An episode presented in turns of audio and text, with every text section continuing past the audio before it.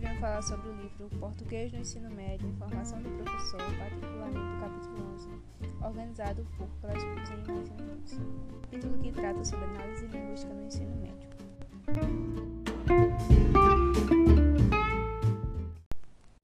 No ponto 1, os autores falam sobre como o ensino de gramática constitui um dos pilares das aulas de português. Citam como modelos e formas de ensino se complementam, muitas vezes de forma conflituosa, como citam os autores. Alguns desses conflitos revelam-se também com questionamentos de alunos. Por que a gente tem que estudar isso? Para que serve saber a diferença entre complemento nominal e adjunto nominal? O problema não é o surgimento de perguntas desejáveis para a aprendizagem, mas a ausência de respostas convincentes na grande maioria dos casos. No ponto 2, os autores tratam de língua materna no ensino médio. Nesse ponto em questão, surgem os assuntos que precisam ser tratados no ensino médio, revisando o que foi visto no Fundamental 2, com o objetivo de preparar o aluno para o vestibular e o mercado de trabalho. Revisão que trabalha com a sucessão de unidades a serem analisadas. A AL surge como alternativa para complementar as práticas de leitura e produção de texto. No ponto 3, surge o conceito de análise linguística. Os autores utilizam o conceito proposto por Geraldo, o qual é o termo análise linguística surgiu para denominar uma nova perspectiva de reflexão sobre o sistema linguístico e sobre os usos da língua, com vista ao tratamento escolar de fenômenos gramaticais, textuais e discursivos. Geraldi utiliza esse conceito para se contrapor ao ensino tradicional de gramática e firmar um novo espaço para nova prática pedagógica. Geraldi critica ainda mais a gramática, pois considera os alunos que os alunos não são levados a analisar, pois as análises já estão cristalizadas. Os autores deixam claro que a AL não elimina a gramática. Ela constitui um dos três eixos básicos do ensino de língua materna ao lado da leitura e da produção de texto. A análise linguística teria como objetivo central refletir sobre elementos e fenômenos linguísticos e sobre estratégias discursivas com foco nos usos da linguagem. No ponto 4, veremos agora exemplos para discussão com relação à análise linguística e leitura. Segundo os autores, prática de AL, a leitura do texto seria essencial, o ponto de partida, na verdade.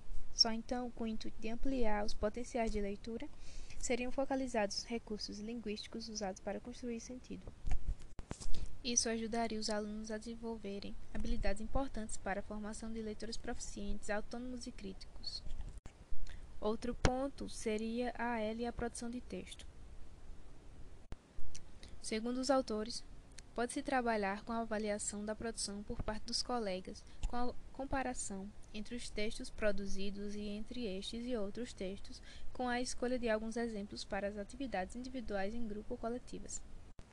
Outro ponto sobre a análise linguística em si e pontos que precisam ser trabalhados. No ponto 5, os autores falam sobre a questão sobre ensinar ou não nomenclatura, e dizem que é uma falsa questão, pois a nomenclatura técnica é parte dos objetos de ensino, ou seja, nomear os fenômenos é necessário para a construção de qualquer saber científico. Outro ponto dentro do 5 é a análise linguística e a organização curricular. Os autores colocam que, mesmo sabendo que o currículo não é uma grade fechada de conteúdos, já que dialoga com as demandas sociais de cada época, a escola precisa de saberes minimamente estabilizados para poder funcionar como agência de disseminação e reformulação desses saberes. Outro ponto é sobre ensino de gramática. Identidade em jogo, o qual fala sobre as identidades construídas dentro e fora da escola. O que é importante ensinar, o que faz um bom professor de português, como deve ser aula de português, o que deve avaliar e como.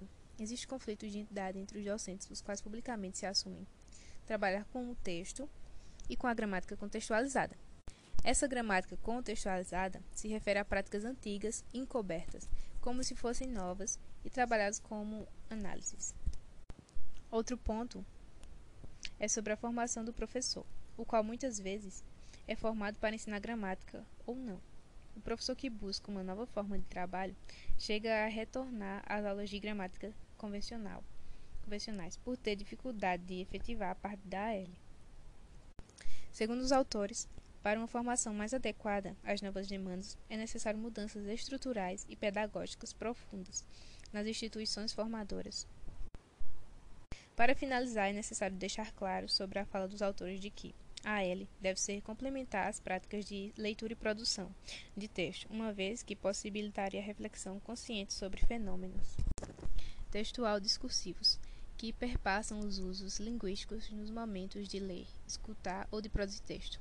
As mudanças são graduais, com muitas dificuldades, mas estão acontecendo. Em resumo, a preocupação com a maneira de ensino da língua portuguesa nas aulas tradicionais de gramática tem levantado várias questões em relação à gramática e à análise linguística. Questões essas que partem de resultados insatisfatórios das aulas tradicionais, no qual o aluno não progride em habilidades básicas de leitura e escrita, mostrando ter suas inconsistências. A análise linguística propõe uma maneira viável de ensino e de práticas de língua que seria através ou a partir do texto que o aluno deve associar a gramática com a função de cada componente linguístico de forma reflexiva e consciente. É isso, até mais.